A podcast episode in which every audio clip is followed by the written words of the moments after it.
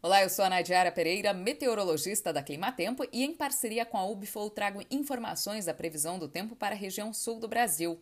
Nesta terça-feira, 21 de junho, começou o inverno aqui no hemisfério sul e os primeiros dias da nova estação serão marcados pela frequente formação de instabilidade sobre o sul do país, o que impacta as atividades no campo e impede especialmente o avanço do plantio do trigo no Rio Grande do Sul.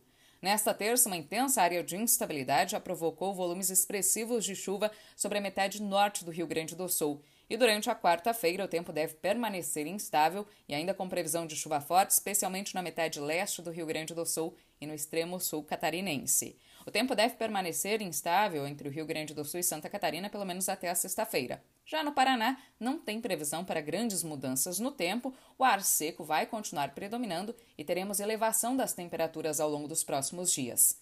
No final de semana, o tempo seco ganha força em toda a região sul e teremos um declínio das temperaturas mínimas. O frio deve aumentar no interior da região sul, mas o risco para geadas deve ficar mais restrito à região da campanha do Rio Grande do Sul e regiões serranas entre o Rio Grande do Sul e Santa Catarina.